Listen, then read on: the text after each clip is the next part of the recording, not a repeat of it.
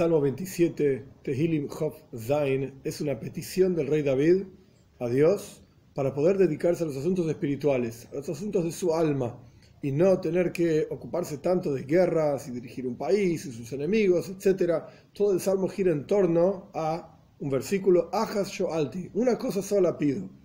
Vamos a ver. Ale.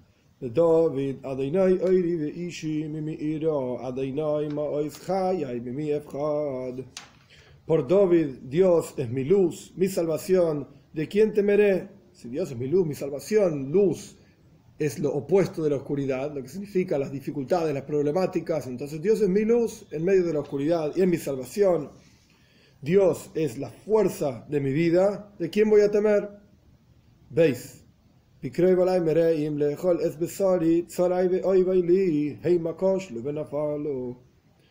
Bikroiv hay dos formas de traducirlo. Karoiv significa cerca, Krav significa guerra. Básicamente en este contexto son parecidas la, la idea que se transmite. Bikroiv mereim, cuando hace, se acercan a mí, por ejemplo, me rodean aquellos que hacen el mal, lejoles besori, para comer mi carne, o sea, para matarme. Zorai de Oivaili, ellos me oprimen, son mis enemigos, ellos se van a tropezar y caer. Y la segunda traducción es Bikroiv, Bikroiv cuando hacen guerra contra mí, aquellos que hacen el mal para comer mi carne, etc. El significado es similar. Gimel. Imtahane olai machane loy ira libi imtakumunal michama bezois ani Si Mahane significa el campamento del ejército un enemigo que está viniendo con todo un ejército contra el rey David, entonces mi tajane, hola imájane, si se va a sentar todo contra mí, sobre mí, todo un campamento, no voy a temer en mi corazón. Si se va a levantar contra mi guerra, en esto yo confío. ¿En qué confía? En que Hashem Oiribe Ishi, Dios es mi luz, mi salvación. Yo confío en esto, incluso cuando tengo guerras y problemáticas contra mis enemigos, me quieren matar, me rodean, etcétera yo confío en esto. Dale, 4. Ajas shohalti me eisa dainoi, oisoh havakeish, shivti bebeisa dainoi, kol yemei chayai, lachazois benoi amadainoi, ulevaker beheicholoi.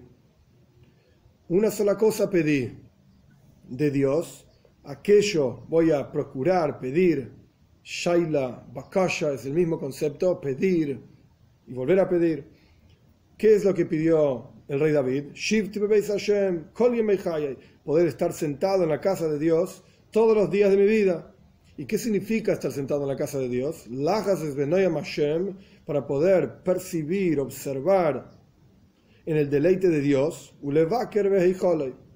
y visitar, levaker bikur significa visitas, en su casa, que también levaker significa de la palabra boiker, mañana, es decir, todas las mañanas, todos los días, estar en la casa de Dios. Esta es su petición.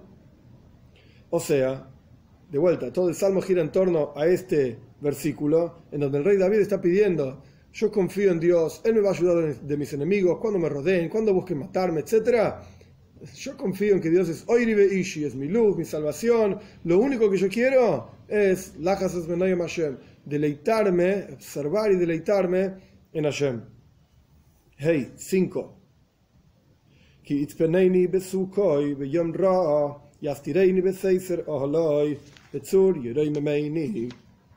Según uno de los comentaristas, esto es parte de la petición. Dios, Dios me va a ocultar en su casa, en su suka. Suka significa literalmente cabaña, pero aquí estamos hablando de que Dios lo va a proteger en el día de maldad, en un día que le ocurran cosas negativas o le vayan a ocurrir, etcétera también, Yastireini Beseser Oholois, una, repetición poética, lo va a ocultar en, lo oculto de su tienda. Y en la roca me va a levantar. El Radak explica que este versículo 5 es parte de la petición que empezó en el versículo 4. Entonces, ¿qué es lo que pide el rey David? El rey David pide Shivti Hashem, sentarme en la casa de Dios todos los días de mi vida, Lajas Hashem, observar el deleite de Dios, visitarlo o estar todas las mañanas ahí y ser oculto en su cabaña, estar con él, digamos, en un día dificultoso y que sea cubierto por su tienda y que sea elevado en su roca Esta es la forma que explica el Radak. Rashi, por el otro lado, explica que el versículo 5 no es parte de la petición del rey David, sino que es el rey David diciendo con seguridad, por cuanto yo sé y confío que Dios es Oiribe Ishi, mi, luz y mi salvación, automáticamente, con seguridad yo estoy de vuelta seguro que Él me va a ocultar en su cabaña, en su tienda, en un día malo, y me va a cubrir con su tienda, me va a elevar en la roca, etc. Esto es algo que el rey David está diciendo con seguridad, esto va a ocurrir. Vov.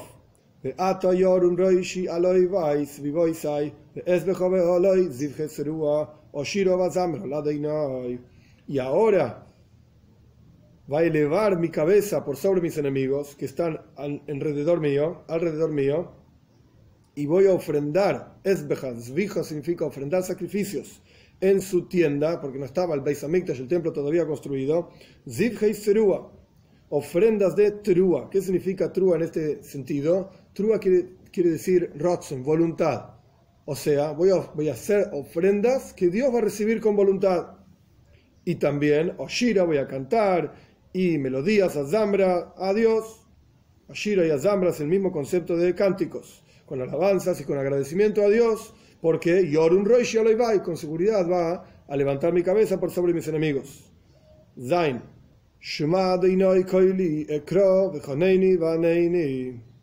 Escucha Dios mi voz que te llamo y agráciate de mí y contéstame, o sea, aquella pregunta que él preguntó, de acuerdo al Radak en versículos 4 y 5, de acuerdo a Rashi en el versículo 4 solamente.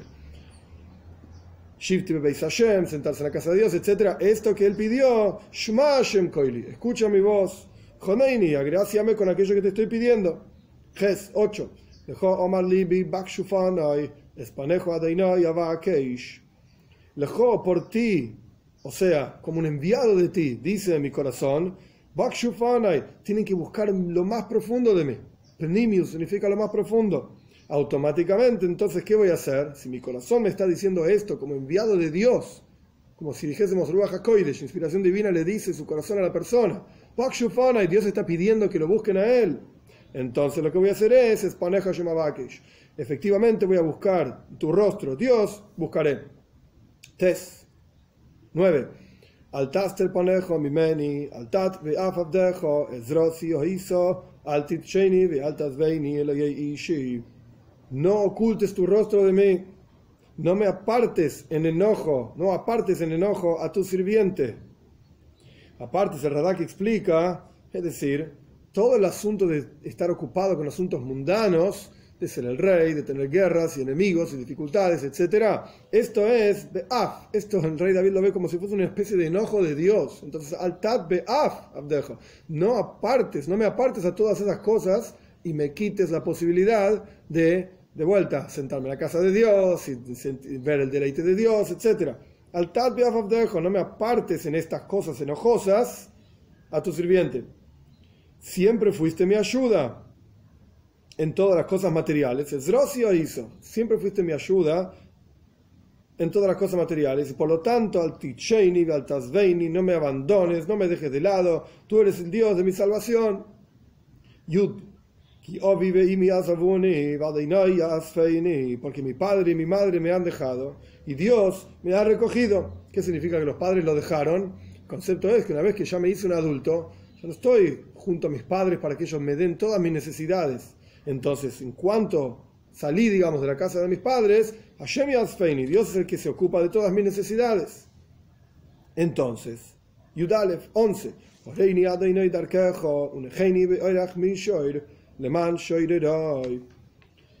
Enséñame, Dios, tu camino, es decir, las cosas espirituales, como dijimos que era la petición del rey David, y guíame en un camino, en un sendero recto, en aras de mis enemigos, porque tengo enemigos que me están persiguiendo, etcétera, etcétera.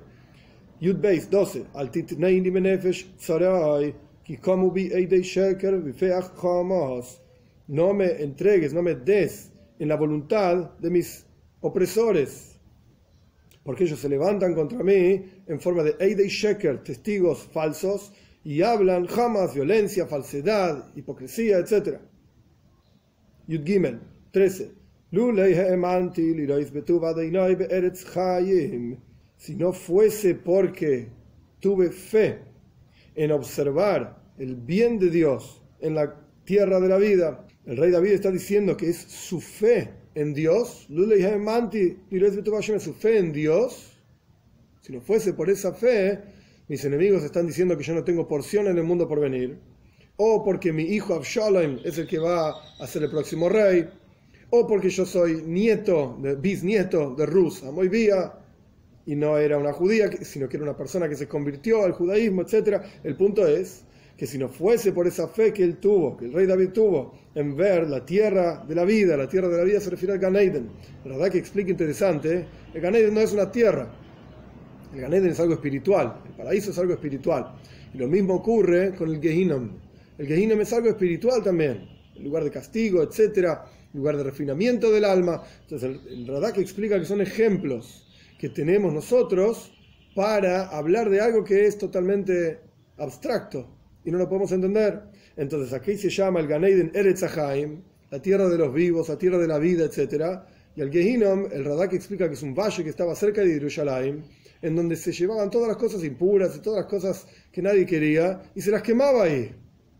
Entonces, de la misma manera, así como se quemaba y se transformaba todo eso en ceniza, tomamos ese espacio, ese lugar, como ejemplo para el juicio de las almas después de la vida, etcétera, etcétera. Interesante, Rashi menciona la palabra lulei, si tienen el texto original en hebreo, tiene puntitos arriba de todas las letras. Lulei son cuatro letras, Lamed Vov, Lamed Aleph, y todas las letras tienen un puntito arriba. La tradición es que cuando hay puntitos arriba de las letras, lo que significa es que esas letras están diciendo algo más, aparte de lo que dice, si no fuese porque, eso es Lulei, pero aparte de eso, tiene otro significado. Rashi explica que nuestros sabios dijeron, que el rey David dijo lo siguiente, yo sé que vos, Dios, das recompensa a los tzadikim, a los justos en el mundo por venir, pero yo no sé si tengo porción justamente y no, o no, lulei, si separamos las palabras es loy, a él, loy, no. Entonces lulei es si no fuese porque, pero si separamos la palabra y tomamos el drush, digamos, la, la explicación más profunda que tiene esta palabra, la partimos al medio y decimos loy, a él, loy, con Aleph. Lamed Vav es loy, a él, Lamed Aleph es no. Entonces, Lulay, yo no sé. Hemanti, yo tengo fe en que voy a poder tener una porción, en la tierra de los vivos, etc. 14. Yudalit. Ten esperanza en Dios hay quienes traducen confía, pero paciencia, ahora vamos a explicar la diferencia. Ten esperanza en Dios. Hazak fortalece y fortalece tu corazón. Y nuevamente, el Hashem, ten esperanza en Dios. Nuestros sabios aprenden de este versículo, ¿por qué repite dos veces? Ten esperanza, ten esperanza, incluso si tu plegaria no fue escuchada, pues entonces reza de vuelta. Hay que tener esperanza en que Dios va a responder esa plegaria. Por eso dice dos veces esperanza. ¿Qué diferencia hay entre esperanza y confianza? Esperanza es tikva. Kavei es confiar. Tener esperanza. Esperanza es tikva. Esperanza significa que uno, uno, confía en Dios, pero si hay algún tipo de, posibilidad de salvarse en el mundo material, la persona se apoya en esa salvación concreta, natural, digamos. Esto es esperanza, así que yo tengo esperanza en Dios, pero voy a hacer todo lo que esté a mi alcance para salvarme, digamos, y voy a primero agarrarme de las cosas materiales que tenga a mi alrededor. Un ejemplo que se da, la persona que se está hundiendo en el agua, Dios libre y guarde, si hay unas hojitas, unas ramitas de paja para agarrarse, pues entonces la persona se agarra de esto. Algo ínfimo, mínimo, que hay en el mundo concreto, material, natural, para salvarse de hundirse en el agua, Dios libre y guarde, la persona lo agarra. Esto es tikva, esto es esperanza. Confianza, bitajon, significa que incluso si no hay ninguna posibilidad en el mundo concreto y material para salvarse, yo, estoy, yo tengo confianza en Dios, en que Él me va a salvar igual. Y eso es el Dios puede hacer cualquier cosa, es omnipotente y por lo tanto, yo tengo confianza en que Él me va a salvar. Un punto que me parece interesante para mencionar de todo esto el versículo 8 dice, Lejo Omar Libi, Bakshu Fonai. Por ti, dice mi corazón, pidan Fonai, mi Pnimius, lo más profundo de mí. Espaneja Shemabakesh. Tu rostro, entonces Dios, voy a buscar. Así tradujimos. La traducción normal. Pero en realidad el Libi, mi corazón está diciendo Bakshufonai. Pidan, busquen mi propio, del corazón, no de Dios. Busquen mi propio Pnimius, mi propio lugar más profundo. En el corazón hay básicamente dos partes. Hitzoinius Aleif y Pnimius Aleif. En el pensamiento hasídico está ampliamente explicado. Lo más externo del corazón es Hitzoinius Aleif, Hitzoin, afuera. Pnimius Aleif es lo más profundo del corazón. ¿Qué diferencia hay entre una cosa y la otra? Hitzoinius Aleif significa cuando la persona tiene amor a Dios. En el corazón ama a Dios, pero lo ama por una razón.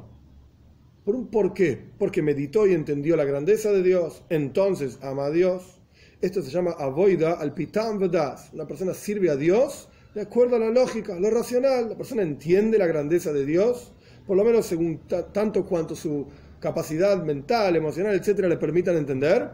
Entonces la persona sirve a Dios. Esto es hitzoin ley.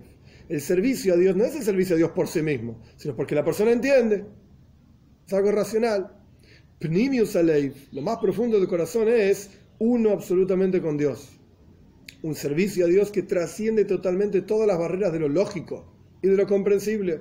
Entonces el corazón está diciendo cuál es la forma de llegar a ese Ajas Shoalti, cuál es la forma de llegar a aquello que única cosa que el rey David pidió, porque la práctica de Dios es uno y si uno, tiene, si uno está con Dios, tiene todo el resto de las cosas también. ¿Cuál es esa forma? ¿Cuál es la forma de llegar a Shema Shem Koili, que Dios escuche tu voz? Cuando uno se vincula con lo más profundo de su corazón, cuando uno comienza a servir a Dios en forma trascendental totalmente, donde deja de lado totalmente su propia racionalidad, su propia comprensión de las cosas, su propia perspectiva de las cosas, y uno se dedica a entender lo que Dios quiere, a hacer aquello que Dios quiere desde lo más profundo de su corazón, entonces automáticamente es panejo a vaya que otra vez de encontrar su propio pnimius, su propia expresión de lo más profundo interior, esto va a conectarlo con Paneja Hashem, con el rostro mismo de Dios. Como le dijo para entender y para finalizar, Dios a Abraham vino, lech lecho, me artzejo, me moladetero, literalmente vete de tu tierra, del lugar donde naciste, de la casa de tu padre, etc. Pero en hebreo está escrito lech lejo. Se traduce vete, andate, pero son dos palabras, lech lejo, vete hacia ti en una perspectiva más profunda, Dios le está diciendo, Leich, tenés que ir, ¿a dónde tenés que avanzar y crecer? Lejos, hacia tu propio interior, hasta llegar al Pnimius Alei, hasta llegar a lo más profundo del corazón, en donde es uno mismo con Dios y en donde está realmente Ponejo Valle, realmente el rostro de Dios.